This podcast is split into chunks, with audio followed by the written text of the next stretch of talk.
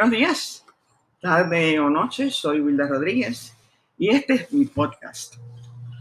Hoy y lo voy a dividir en tres segmentos porque me siento obligada a, primero, concluir la serie sobre lo que podemos esperar de la política en el 2023.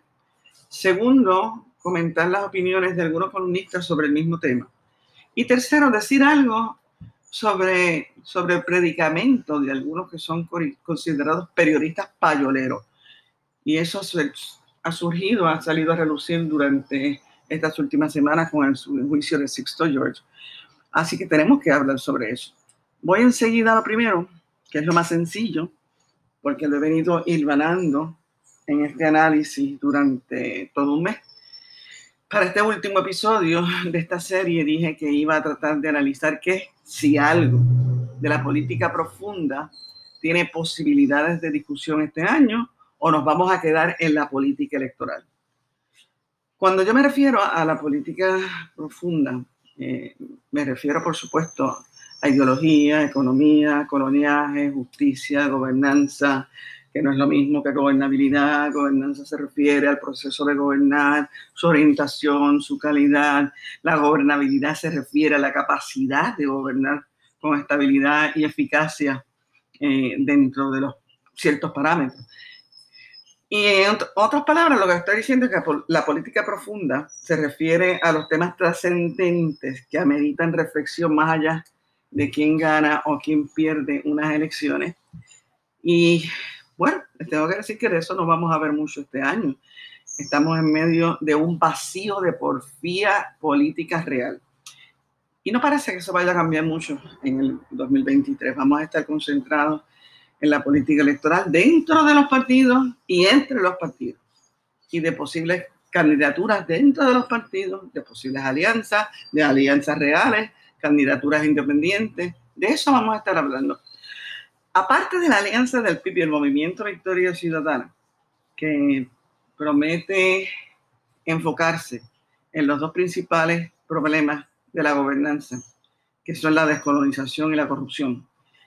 Vamos a ver mucho movimiento interno de los partidos coloniales y hasta en el proyecto Dignidad, nada más que la selección de candidatas para el 2024 y en las garatas internas para determinar el liderato en sus colectividades.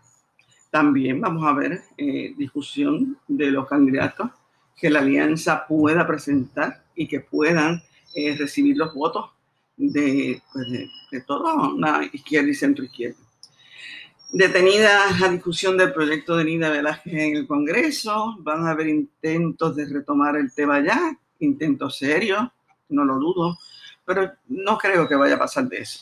A nivel nacional, la discusión se va a limitar a lo planteado por la alianza y lo que sus enemigos naturales sacan a relucir. Ese va a ser, ese va a ser el tema más caliente de todo el año.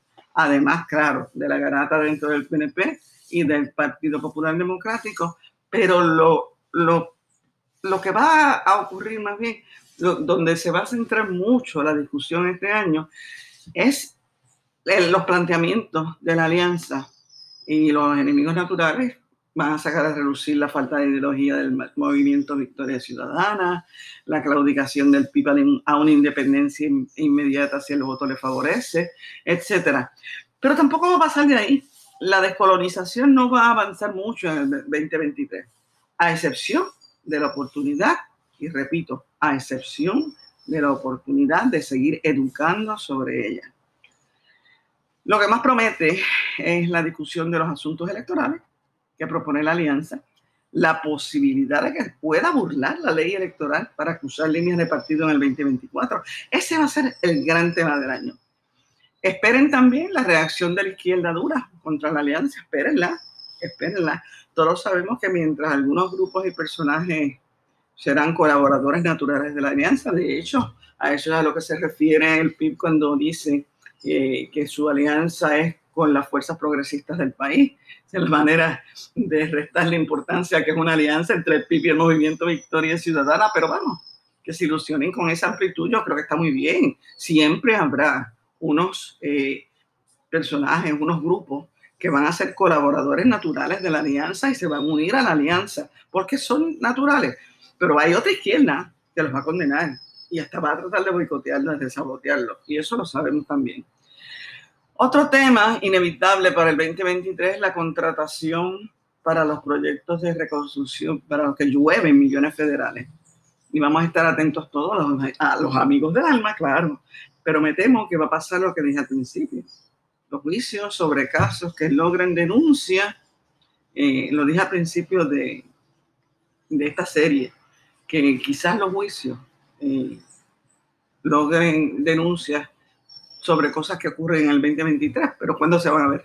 Oye, en el 2025. Eso es lo que ha pasado. Esa es la historia. Ese es el sistema. Así que cuando ya los amigos del alma tengan sus chavos en Panamá, Suiza o las Islas Caimán, es que quizás veremos que se robaron algo en el 2023. ¿Y a quién le conviene todo este panorama político que nos presenta el 2023? Sencillo, a la colonia permanente, a la colonia permanente de Estados Unidos y su colonia permanente. Ese es el gran ganador de la procrastinación de la solución del estatus, de la confabulación entre los partidos coloniales para seguir administrando como minoría y el desvío de la porfía política seria. Bueno, entonces, para resumir, en estos cuatro programas de enero les he dicho que uno, el PRP va a trabajar todo el año en garantizar que revalida en las elecciones del 2024 como la minoría más grande, porque eso es lo que es, la minoría más grande. Eh, peleando en el foro que sea, ya sea los tribunales, ya sea la legislatura, para sostener su ley electoral con la complicidad del Partido Popular Democrático. Pierluisi va a tratar de mantenerse caminando sobre las aguas, y que tiene de tonto torpe, que no lo es, como si estuviera montado un submarino que lo mantiene, que no se ve, pero que lo mantiene a flote, de pie, así mismo.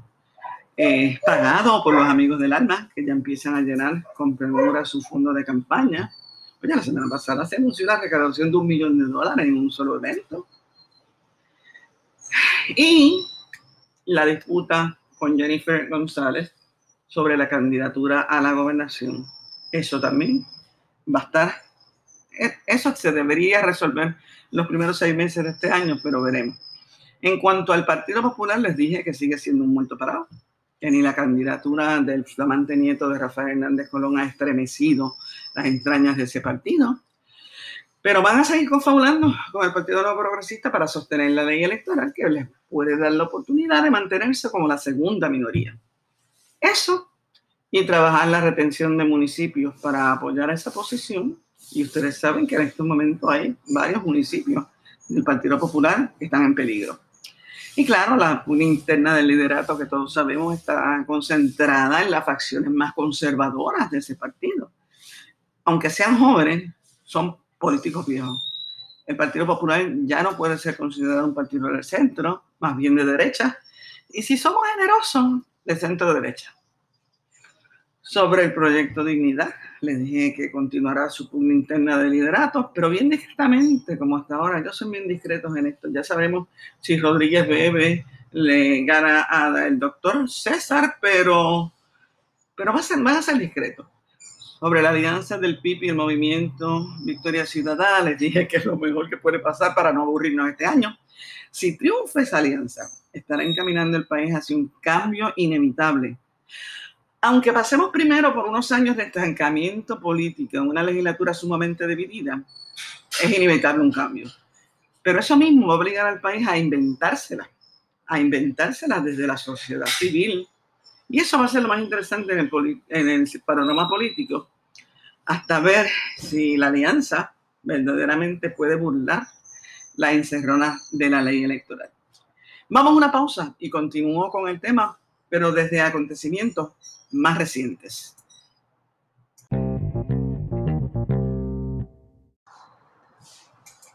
Regresamos aquí.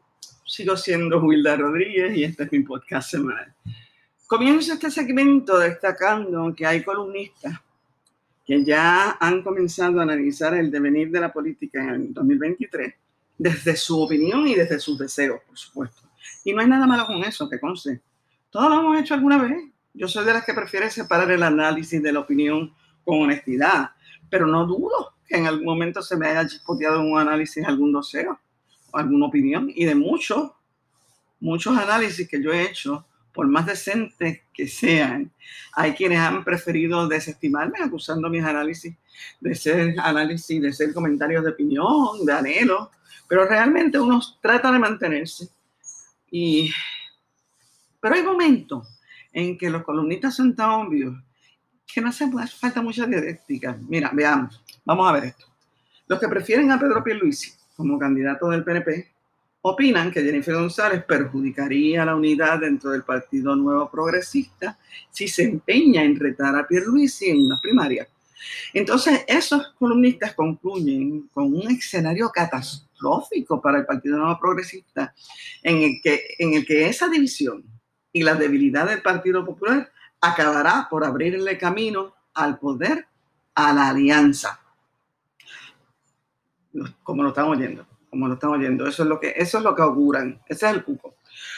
Los que prefieren a Jennifer González como candidata a la gobernación del Partido Nuevo Progresista dicen, dicen, con razón, que Pierluisi no ha hecho mucho en obra para posicionarse como un candidato seguro del Partido Nuevo Progresista, mientras que la candidatura de González representa una perspectiva nueva que los electores del Partido No Progresista y que están buscando. Eso es lo que dice.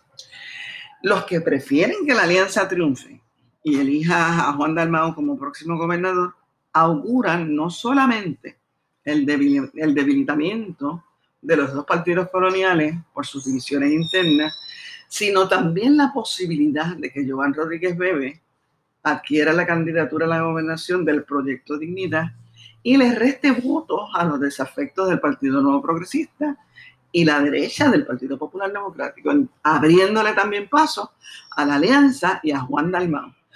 Fíjense en esas dos cosas. Hasta ahora, ningún columnista de los que se llama a sí mismos neutrales le ve posibilidad al Partido Popular, ninguno. Y todos le ven posibilidad a la alianza. Interesante.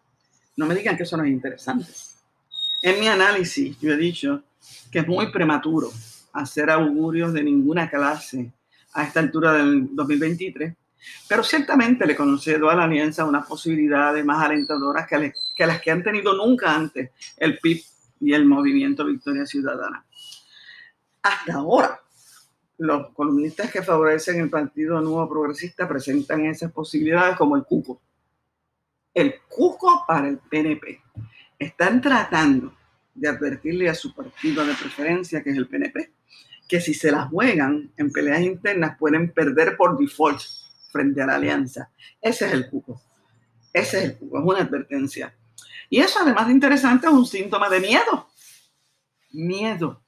Y el miedo es mal consejero en política electoral.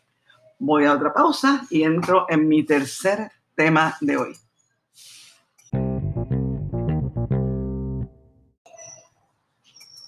Bueno, aquí estoy y sigo siendo Wilda Rodríguez. Aquí viene el tostón.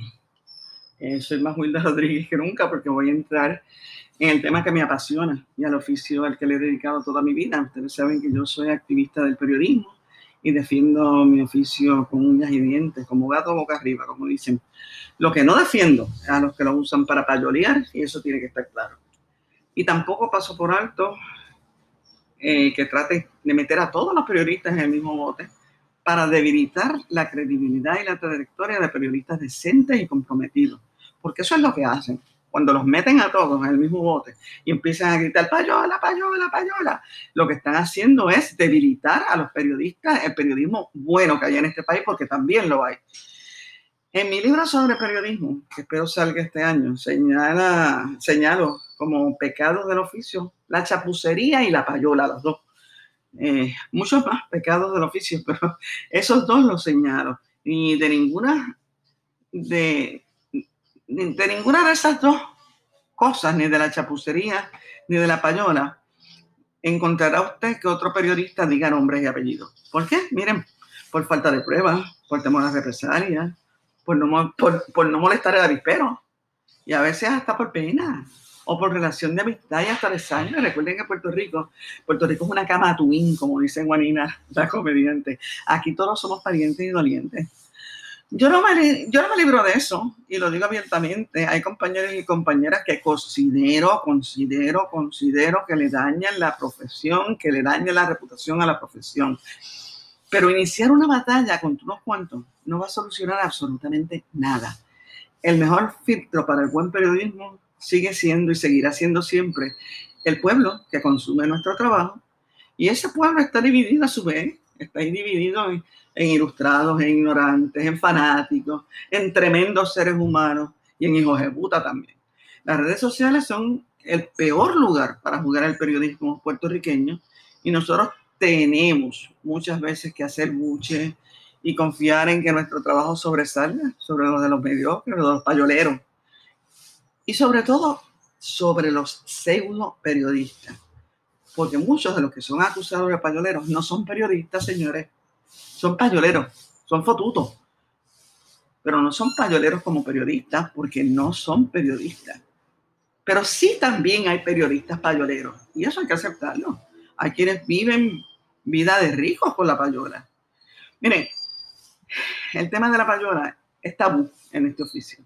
Hay una indefinición o doble definición de la payola para hacerla aceptable. La payola como soborno o mordida, esa es la que no es aceptable. Y la payola como auspicio, esa es la que es aceptable. Oye, voy a estar bien clara. No esperen de mí que acuse a nadie de payoleo. Ustedes saben la que se forma si yo acuso a alguien, ¿cómo se va a desviar la atención de todo lo que ocurra en el país si se empieza una pelea sobre eso? ¿Cómo se van a aprovechar para acusar barbaridades? ¿Cómo se van a aprovechar para tirar acusaciones contra periodistas decentes que alguien los quiere joder y, los, y una tormenta? Eso yo no lo voy a hacer. Eso yo no lo voy a hacer. No lo voy a hacer. Lo mejor que puedo hacer es explicarlo y rezar porque muchos lo entiendan. Y yo espero que ustedes lo entiendan. La payola, como soborno, es siempre secreta. Alguien que le paga a un periodista una cantidad de dinero por divulgar, por ignorar, por manipular, por omitir, por inventar información. La cantidad de la payola depende de la jerarquía del periodista en su medio. Eso es así. Depende de, cuánto, cuánto vale el peso de ese, de ese periodista en su medio la cantidad que le pagan. No necesariamente tiene que ser dinero en efectivo, que conste. Pueden ser regalos, viajes, carreras completas, maestrías, doctorados en universidades en y fuera del país. También promesas de un cargo público bien remunerado. Sí, también los hay. Eso, esa es la payola como soborno. La payola como auspicio. Y esa es la, la inaceptable, la que no tiene perdón de nadie. La payola como auspicio es la que tratan de que sea aceptable. Y esa es la cantidad de dinero que se le paga a un periodista porque el medio, eh, porque, porque el periodista coloca su noticia o su opinión en una sección determinada de la programación o de la publicación. Por lo regular los noticiarios o los programas animados por periodistas, a veces entre comillas, porque hay algunos que no son, sencillamente no son periodistas y animan programas de noticias, y animan programas de comentarios, y animan programas de entrevistas. Hay tarifa fija para ese tipo de payola cuando las que les cobras el medio, dependiendo de la audiencia que tenga el periodista en cuestión. Un minuto le puede costar 150 pesos, una entrevista le puede costar miles de dólares. A veces lo cobra el medio y le pasa al periodista una parte, a veces lo cobra directamente el periodista anuncios en la voz de un periodista son vistos como habituales. Menciones de productos por un periodista también son comunes. Todas se pagan bien, todas. Pero esas son payolas. Esa es la pregunta que muchos periodistas evitan contestar porque caen en esa práctica y se lo justifican a sí mismos por su necesidad económica, porque los periodistas no son ricos ni ganan buen dinero y ustedes lo ven a veces viviendo como ricos, ¿verdad? Porque sí, son payolas. Que estén disfrazadas, disfrazadas y legalizadas como auspicio, no las despoja de su inmoralidad, porque están opuestas a las normas de conducta que se esperan de un periodista. Son payolas. Y aquí hay periodistas que se hacen ricos con ellas. ¿Qué daño puede hacer un periodista que anuncie una aseguradora de servicios médicos, primero, que estaba dando el concepto de la salud como negocio, tema vigente, tema controversial, y segundo, que se descarta como periodista en caso de que esa empresa que anuncia se vea involucrada en una noticia negativa o positiva. El periodista está aceptando dinero por promocionar una fuente potencial de información. Igual ocurre con el auspicio de cualquier empresa en boca de un periodista ridículo, si se trata de una colchoneta, dirán algunos, hasta, hasta que se descubra que los materiales de esa colchoneta son contaminantes. Los patronos de esa empresa son violadores de la ley, que esa empresa no paga los impuestos o que es donante de un político corrupto. En otras palabras, hasta que esa empresa se convierte en noticia, el periodista no tiene problema, pero si se convierte en noticia, vuelve y vuelve y vuelve a ser entonces prácticamente el empleado de una fuente potencial de información. Desde ese punto de vista, en nuestro profesional, el auspicio directo del periodista siempre es pago indebido. No así cuando el medio que recibe el auspicio, con el que levanta el capital, con que le paga el periodista, si, se le paga directo al medio, parece, parece que no es payola. Es la naturaleza del sistema. Es la injusticia del sistema. Eso es así. Yo espero que lo hayan entendido. Eso es todo lo que yo puedo decirles. No esperen de mí que acuse a nadie. Pero si me escucharon bien, ustedes saben quiénes son. Yo soy Wilda Rodríguez. Gracias por escucharme.